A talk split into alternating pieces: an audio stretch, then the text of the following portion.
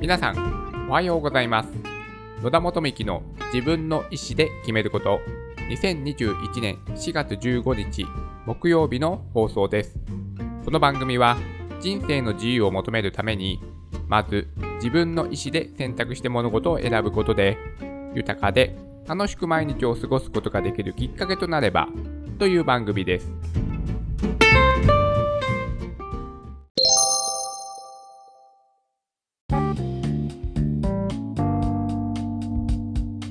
今日はマインクラフトによるバーチャル修学旅行についてお話をしたいと思います。昨年は新型コロナウイルス感染症の影響で、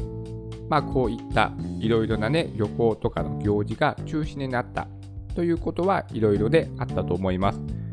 私が関わっている子どもたちも修学旅行が中止になったり、スキー教室が中止になったりして、その小学校、小学校生活にはね、この1回しかこういったね、体験ができない機会なんですけども、まあそれが中止になってしまったということで、まあそれがね、体験できないっていう子供たちがたくさんいました。まあそんな中、今日のお話はですね、その中止をね、してしまった修学旅行をマインクラフトというゲームを使って、まあ、疑似体験しようという取り組みなんですよね。これがですね、なんと生徒からのね、発案だったそうです。と修学旅行、これがですね、まあ、中止になってしまって、いろいろ、まあ、先生と生徒さんの間で、まあ、どうしようっていうね、お話がされたんでしょうかね。まあ、それで、まあ、その、なんだろう、近くの地域とか、そういったもので大会案を話していたんですけども、ね、まあ、生徒さんから、マインクラフトのね、バーチャルの世界で修学旅行してもいいんじゃないのっていうね、案が出たんでしょうね。私も去年、バーチャル空間のイベント、いくつかね、参加をしました。私はですね、クラスターっていうサービスがありまして、結構ですね、なんだろう、レベルが高いというか、あのクリエイターさん、クリエイターさんたちの、はい、技術がね、すごくて、とてもね、リアルに、私が、えーと体験した中で思い出に残っているのは、渋谷の街を再現したっていうものですね。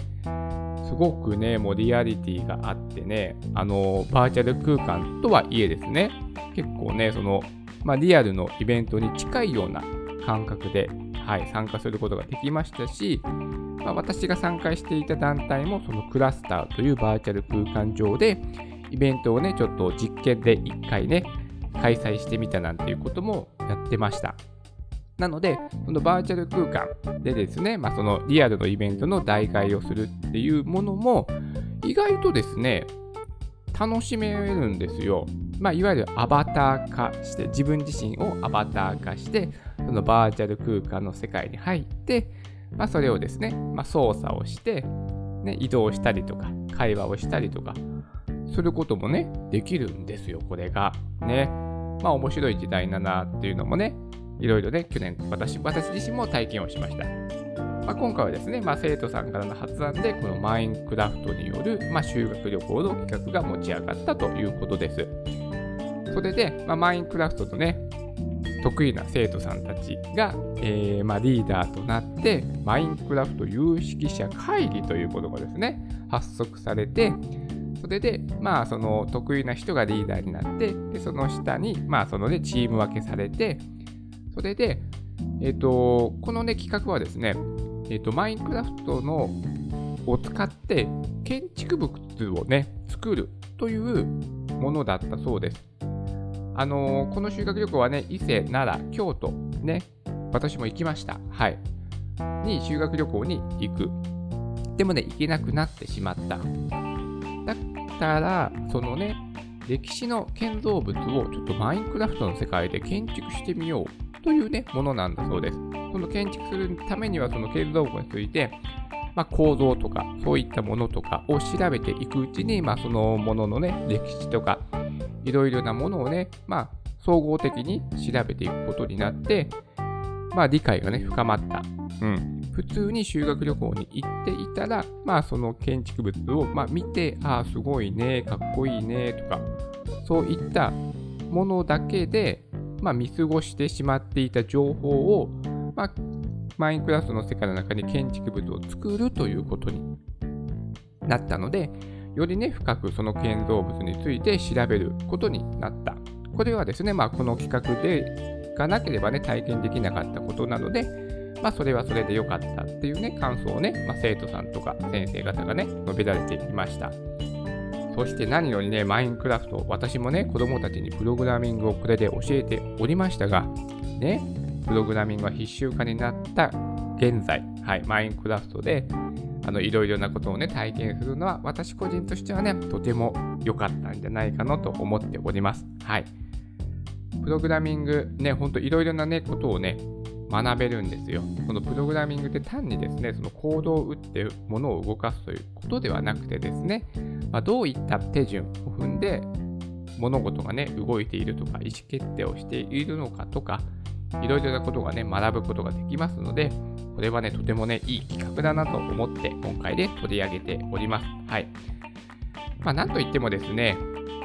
このマインクラフトが得意だった生徒さんはもうヒーローですよね。うん。この子たちがね、リーダーとなった子たちが、まあ、そのね、チームを引っ張っていって、なんかね、やったっていうのがちょっと想像できますよね。まあ、修学旅行もね、実際に行く修学旅行もそうでしたけども、まあ、みんなでね、企画を考えて、どこに行こうか、そこに行こうかとか、まあ、実際に行ってバスがね、もうすぐ出るとかね、あ、バス間に合わなかったから、ちょっと予定を変えてみようとかですね。あ、やっぱりあそこに行ってみたいとか言って、やっぱね、こう、行ってみると、またいろいろなね、アクシデントがあったりとかしてですね、こう、やっぱ盛り上がりますよね。で、同じ時間を過ごすことによって、ね、絆も深まるし、まあ、そのこと自体が思い出となるし、とてもね、まあ、やっぱ修学旅行ってね、いろいろな体験ができるので、とてもね、素晴らしいものであるし、私もね、未だに修学旅行のことを覚えていますし、本当ね、一生の宝物になると思います。うん。やっぱりね、友達と何かね、協力して作業して、いい思い出を作るというのはとてもね、素晴らしいことなので、で今回はこのマインクラフトで共同作業をすることによって、まあ、一緒に作ったり、えー、調べ物をしたり、まあ、どうやって作業していこうか話し合ったり、うん、そういう体験を通して、まあね、絆が深まったんではないでしょうか。うん、そして、まあ、最後はですね、ちょっとね、あのー、うがった見方をしてしまうと、まあ、これって修学旅行なの？っていうね、感じにはなってしまうんですけども、うん。なんかそのマインクラフトのバーチャルの世界上でなんか再現されたまあその修学旅行先伊勢奈良京都の街並みをまあ体験するっていうんだったら修学旅行だなっていうね感じはしたんですけどもまあその建築物を作るなのでこれって修学旅行なの？っていうことはねちょっとねあのちょっと胸に引っかかるものがあったんですけどもねまあそんなね、そんなどうでもいいようなお話ですが、なんか、なんかちょっとネーミングをね、バーチャル修学旅行でなくて、なんかもうちょっと他のネーミングにしてくれると私的にはね、すんなり聞けたなと思うんですけども、ちょっと個人的にはね、そこがね、引っかかってしまった、はい、ました。はい。とはいえですね、この企画はね、とてもいいものなので、このね、ほんとね、大人の方にもね、マインクラフトの良さ、私はね、ぜひ知ってほしいとね、思っております。だって私がね、マインクラフトにハマったのはもう40代ですからね。はい。そして、まあ、この企画をですね、まあ、受け入れてくれた先生方ね、とてもね、素晴らしいなと思います。もう本当ね、ゲームっていうだけでね、拒否反応を起こす人ってね、多いじゃないですか。まあ、そんな中、このね、マインクラフトというね、ゲームを使った修学旅行の発案をね、生徒さんの発案を、まあ、受け入れてくれた先生方はね、とてもね、柔軟性があって素晴らしいなと思います。まあ、プログラミング教育にもね、絡めたっていうのが、まあ、この企画が通ったポイントなのかなともね、ちょっと私個人的にはね、思いました。うん。楽しそうですよね。写真もね、ホームページを見て今お話をしているんですが、ね、皆さんね、いろいろなね、なんか話し合いをしながら作っていたり、そのね、実際に出来上がった建築物の写真もあるんですけども、すごいなと。はい。これをみんな作ったんだ。確かで1日のイベントだったようなので、1日でね、これだけのもの作れるんだってね、ちょっとすごいなと思ってみたり、まあ、こういうのを見ると、またね、あ、マインクラフトしばらくやってなかったからやってみたいななんてね、思ったりもして、まあ、今日はね、このお話を取り上げさせていただきました。それでは今日も素敵な一日になりますように。